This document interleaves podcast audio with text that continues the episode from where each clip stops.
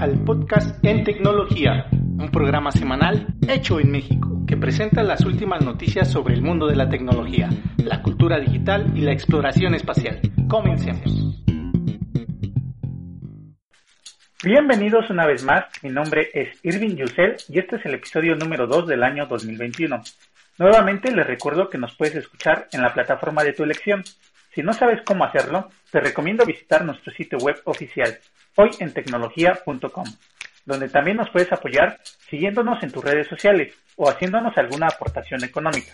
En cualquiera de los casos, nos ayudarás a continuar con este podcast en tecnología.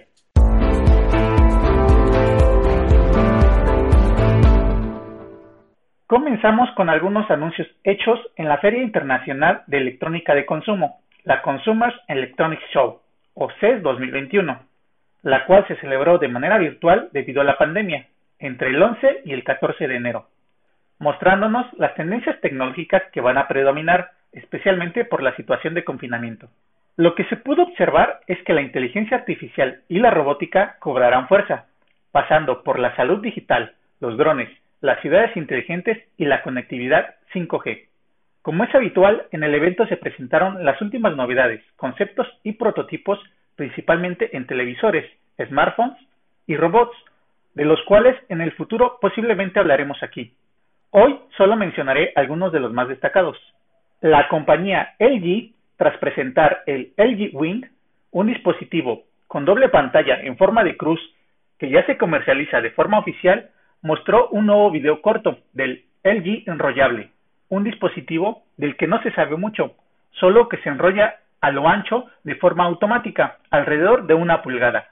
Por su parte, TCL también mostró su tecnología en pantallas OLED enrollables a través de dos demos.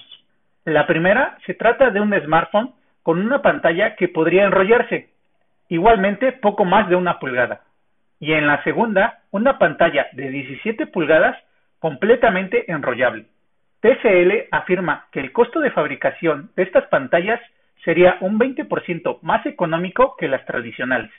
TCL también presentó sus nuevas gafas para una experiencia cinemática, llamadas Wearable Display, con las que se podría observar una pantalla de 140 pulgadas a una distancia de 4 metros, y además aseguran son muy ligeras. Del mismo modo, Lenovo presentó unas gafas inteligentes para realidad aumentada, llamadas Think Reality A3, que saldrán al público en dos versiones la edición PC que se podrá conectar a un ordenador con Windows para permitir mostrar al usuario hasta cinco pantallas virtuales, y la edición industrial que se conectará a los smartphones de Motorola para implementar entornos de realidad aumentada, para realizar tareas de trabajo.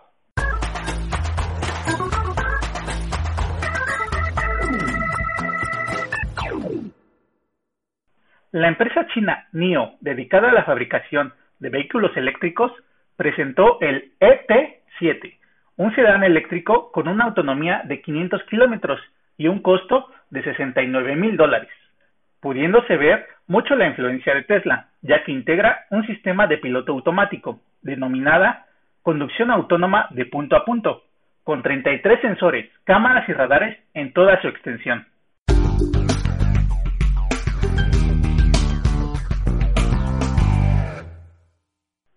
Otro lado, al igual que el acuerdo que preparan Apple y Hyundai para producir un auto eléctrico, la empresa china de tecnología Baidu y el fabricante de automóviles Geely han anunciado una asociación para fabricar vehículos eléctricos inteligentes. Ambas empresas son desconocidas en América, pero para que tengas una idea, Geely es uno de los fabricantes de automóviles más grandes de China. Es propietaria de Volvo y de una parte de Mercedes-Benz. Y en el caso de Baidu, sería el equivalente chino de Google, quienes han desarrollado un sistema de conducción autónoma desde el año 2017, denominado Apollo, mismo que suministra a varios fabricantes de automóviles internacionales y chinos, dejando claro que esta será la década de los autos eléctricos, con grandes empresas en tecnología apostando por obtener una parte del sector.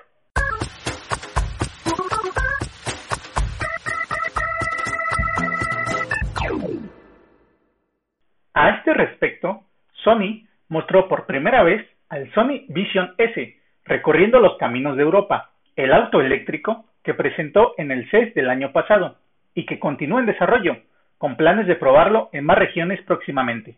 Sony es mayormente conocida por sus cámaras y televisores, pero muy posiblemente se una a las otras grandes compañías japonesas que fabrican vehículos, es decir, Toyota, Nissan y Honda. Lo que sí ha confirmado es que incursionará en el negocio de los drones, posiblemente en la primavera de 2021, presentando su aeronave Sony Airpeak, el dron más pequeño del mundo capaz de portar una cámara sin espejo o mirrorless de formato completo. Además, cuenta con varias cámaras pequeñas adicionales que probablemente tienen fines de navegación aérea.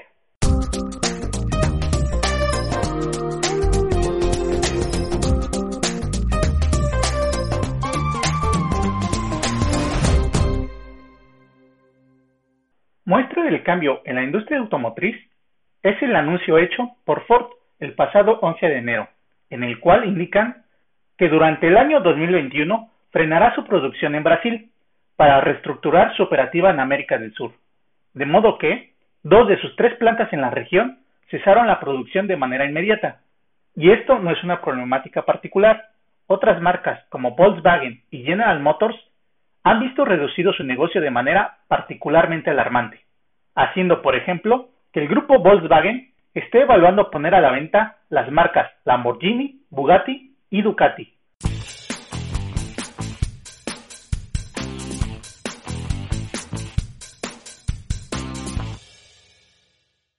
Pasemos ahora a noticias políticas con relación a la tecnología.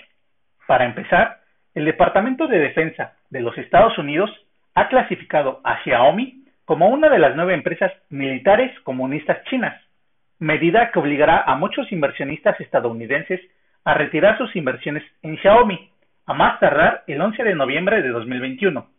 Este bloqueo no es igual al que sufrió Huawei el año pasado, pues Xiaomi podrá seguir operando y usando la tecnología de compañías estadounidenses, como son los servicios de Google.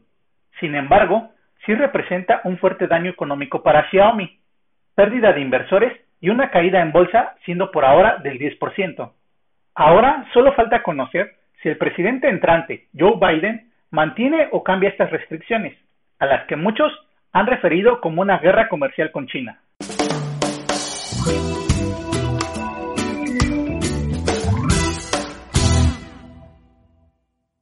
El príncipe de Arabia Saudita, Mohammed bin Salman, presentó The Line, es decir, sus planes para crear una enorme ciudad futurista de 500 mil millones de dólares, impulsada por inteligencia artificial. La ciudad forma parte de un gran proyecto urbanístico y turístico llamado NEOM, a las orillas del Mar Rojo, cuya primera etapa de construcción está prevista para el año 2025. The Line o línea está planeada para albergar a un millón de habitantes y como su nombre lo indica, será construida en una línea recta de aproximadamente 170 kilómetros, sin carreteras de automóviles.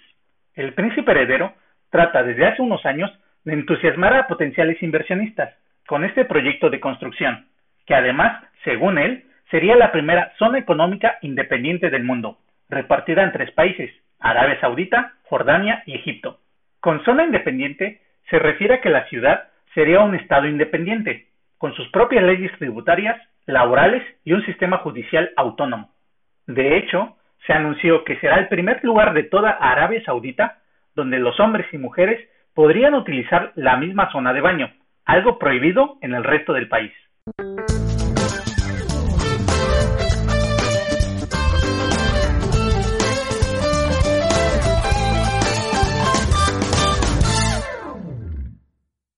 Regresando a México, el presidente Andrés Manuel López Obrador propuso la creación de una red social nacional durante la mañanera del 13 de enero, señalando que en los Estados Unidos empresas como Facebook y Twitter actúan como la Santa Inquisición, haciendo referencia al bloqueo que éstas tienen a las cuentas de Donald Trump. La propuesta no es de todo nueva. Hace un par de días, Trump también mencionó que estaba considerando construir su propia red social, algo que en mi opinión sería una pérdida de tiempo, y es que en lo particular yo no la usaría. Crear una red social sin límites ni censura es impráctico, incluso peligroso, y que ahora que el gobierno sea quien defina y administre esos límites es peor. Sin embargo, entiendo el razonamiento de AMLO, ya que él usa las redes sociales como un medio de comunicación masivo, del mismo modo que Donald Trump, y sería un fuerte golpe sufrir una censura similar. Cabe señalar que AMLO cuenta con millones de seguidores en YouTube, Facebook y Twitter, tantos que podría considerársele un influencer. Por ejemplo, sus videos suman en promedio 38 millones de reproducciones al mes. Pasemos ahora a las notas rápidas o titulares de la semana. David Canovas, un streamer español conocido como The Graph, superó los 2.4 millones de espectadores en directo en Twitch, rompiendo el récord de audiencia en la plataforma.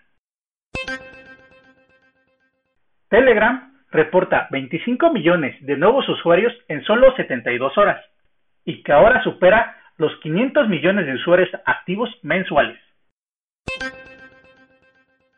Microsoft anuncia que incrementará el tamaño máximo de cada archivo en OneDrive, pasando de los 100 GB actuales a 250 GB que permitirá subir desde finales del mes de enero. Walmart anunció que comenzará a trabajar en su propia empresa de fintech, diseñada para desarrollar y ofrecer soluciones financieras a sus empleados y consumidores. Google completa la compra del fabricante de pulseras y relojes deportivos Fitbit por 2.100 millones de dólares. Además, aclara que la compra es sobre los dispositivos, no sobre los datos, y que los más de 29 millones de usuarios en activos de Fitbit pueden estar seguros de que sus datos en salud no serán utilizados por los anuncios de Google. La plataforma TikTok toma medidas para proteger a los usuarios menores de edad luego de que la plataforma fuese cuestionada por favorecer el acceso a videos sexualizados de menores de edad. Pero en mi opinión, si tienen hijos pequeños, no deberían permitirles usar TikTok. El pasado 15 de enero de 2021, Wikipedia cumplió 20 años, sin duda la más grande enciclopedia libre y colaborativa de la historia. Y eso es todo por hoy. Muchas gracias por escucharme. Mi nombre es Irving Yusel y nos vemos el próximo episodio.